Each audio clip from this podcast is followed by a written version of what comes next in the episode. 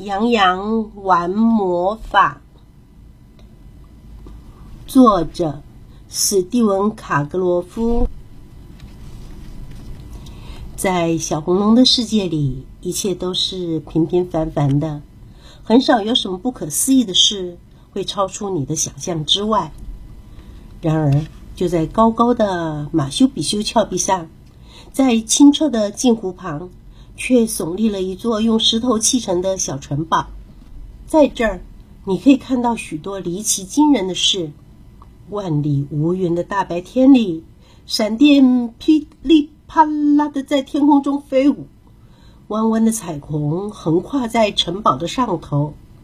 这座城堡便是老魔法师温克的家。温克魔法师是个很和蔼可亲的人，他热爱读书。更胜于变魔法，他喜欢敞开窗子，让一道道暖和的阳光透进来，然后一连坐上好几个钟头，沐浴在一片金色的阳光中，津津有味地读着各种五花八门的书。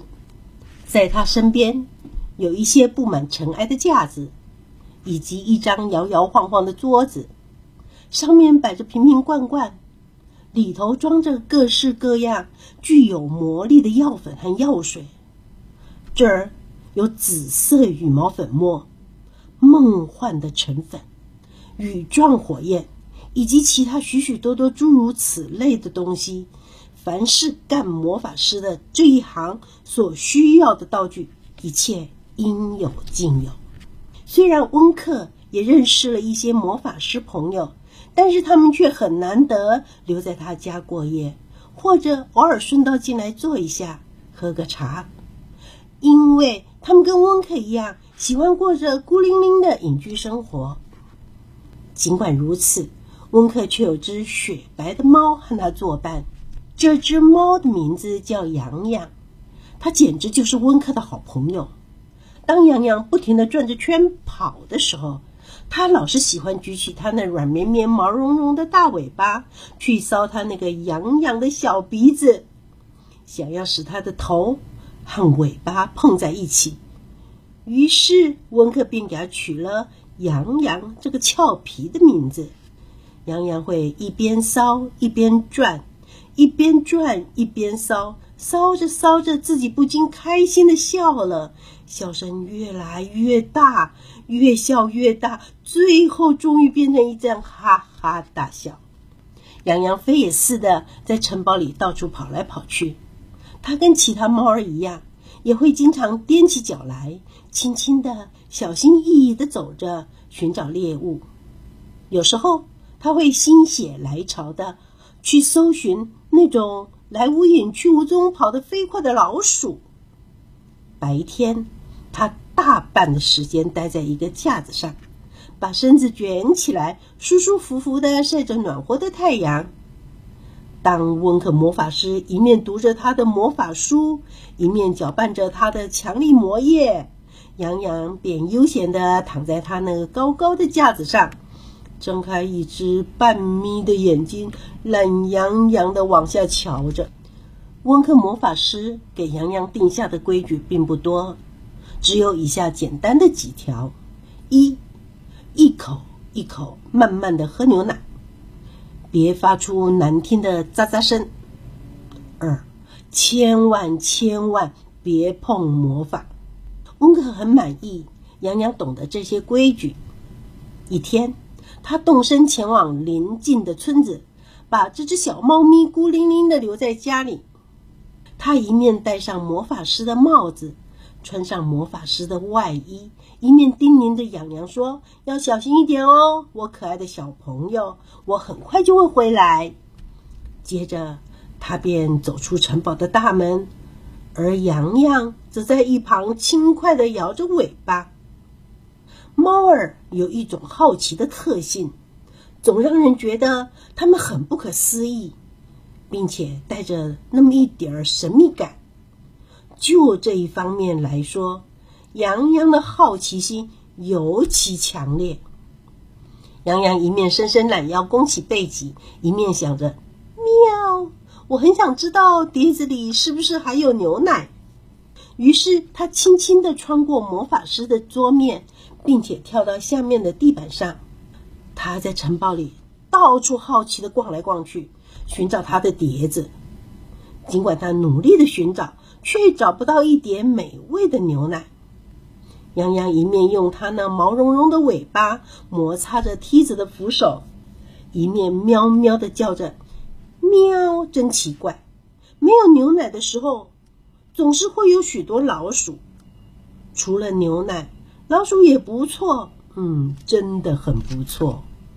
于是他东奔西跑的到处搜寻，想找出一只特大号的老鼠，或者许许多多跑得飞快的小老鼠。洋洋这儿看看，那儿瞧瞧，却找不到老鼠，连一只老鼠的影子也没有。他跑到城堡墙边的老鼠洞旁。探头往里面一看，他溜到布满尘埃的走廊上，低头往捕鼠器中瞧。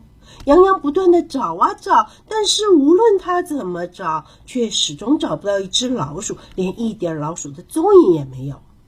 魔法师的小猫咪现在肚子有点饿了，这个时候他的好奇心更是蠢蠢欲动。他跳上一张桌子，想找东西来吃。却发现自己正好就在魔法师那张摇摇晃晃的桌子上，一片阳光洒在温克的魔法书上，洋洋就坐在那儿，一面还懒洋洋的甩着他的尾巴。他往四周张望一下，然后往下看。这个时候，几行奇奇怪怪的字突然映入他的眼帘：“如果你饿了。”如果你不想挨饿，念这几句话，食物就会出现。天灵灵，地灵灵，擦亮我的眼，快把点心送到我的眼前来。在这几行字之下，是一个不祥的警告。不论你多么饥饿或好奇，这个咒语用过两次以后，千万不要再使用。好奇的欲望总是在猫儿的心中蠢蠢欲动。洋洋当然也不例外，他毫不犹豫的，一面大声喵喵的念着咒语，一面流着口水，想着好多好多的牛奶。起初一切正常，什么也没有发生。但是随着一阵噼里啪啦的巨响，天空突然变成一片诡异的紫色，电光闪闪，雷声隆隆，真是吓人。当天空放晴。四周再度变亮，洋洋连忙到处寻找他的魔法大餐，但是什么东西也没有啊！没有碟子，也没有牛奶，地板上空空的，什么也没有。然而就在他看不见的地方，就在明亮的窗子外头，镜湖的水却变成了乳白色，只是这只猫没有看见罢了。就像猫平常的习惯，它喵喵的叫着说：“也许我得再试一次。”它紧闭着双眼，大声喵喵的念着咒语，直到回声响彻整个城堡。这回它一面念，一面不停的想着它所能想象的最大老鼠。天空中再度电光闪闪，雷声隆隆，但是仍然跟上一回一样，什么也没有出现。一点大老鼠的影子也没有，在洋洋看得见的地方，的确啥也没出现。但是就在他看不见的地方，却有一只像房子那么大的老鼠从城堡里冲出去，一溜烟消失在草原的尽头。瞧，这个不祥的警告还在书上的那一页呢。无论你多么饥饿或好奇，这个咒语用过两次以后，千万不要再使用。但是大家都知道，猫看东西顶多只看一遍，难得会再多瞄一眼。这时，洋洋忍不住心中的好奇，他再度喵喵的念着这个咒语，毫不考虑会发生什么结果。天灵灵，地灵灵，擦亮我的眼，快把点心送到我的眼前来。但是这一次，第三次，却没有闪电，也没有雷声。这一次，只扬起了一阵紫色的灰尘，蹦出一丛古里古怪的火花，朝痒痒身上直扑下来。痒痒根本没空担心或是多想这件古怪的事，因为他看到温克魔法师在窗外正沿着小路悠哉悠哉地走回城堡。杨洋赶紧抬起头来，朝四周张望一下，确定一切都没有问题之后，才安心的跳上那个他平常睡觉的架子。一跳上架子，他便砰的一声重重的趴下来，假装自己睡着了。他刚一趴下，老魔法师便悠哉悠哉的走进了大门，手上提着一个油油亮亮的松木罐子。老魔法师一面捻着他长长的白胡子，一面纳闷的摇着头说：“哎，这一切好像有点怪怪的。镜湖的水竟然变成了牛奶和奶油，在路上居然有只像房子那么大的老鼠从我身边溜过去。这是谁变的魔法呢？”老魔法师这儿看看，那儿瞧瞧，但是并没有什么地方不对劲呀。那些瓶瓶罐罐都还在原先的老地方，而那本魔法书也还是开开的摊在桌子上，跟他刚走的时候没有什么两样。他一面摇头，一面喃喃地说：“哎，这一切大概只是我这个老头子自己的想象吧。”杨洋一只眼睛半眯着，另一只眼睛则闭着睡觉。他看啊看。等啊等，但是什么事也没有发生。老魔法师忙着为他的猫咪准备食物。他吹了一声口哨，并且把牛奶从罐子倒进一个漂亮的碟子里。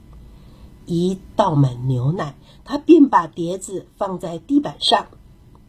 他一面抚摸着羊羊，一面说：“好啦，我的小猫咪，我知道你一定饿了。”所以趁你睡着了，我便溜到附近的村子里，为你买了一罐牛奶。话一说完，老魔法师便立刻转身回到他的工作上，而洋洋则舔着他的牛奶，心里头沾沾自喜，庆幸自己没有被逮到。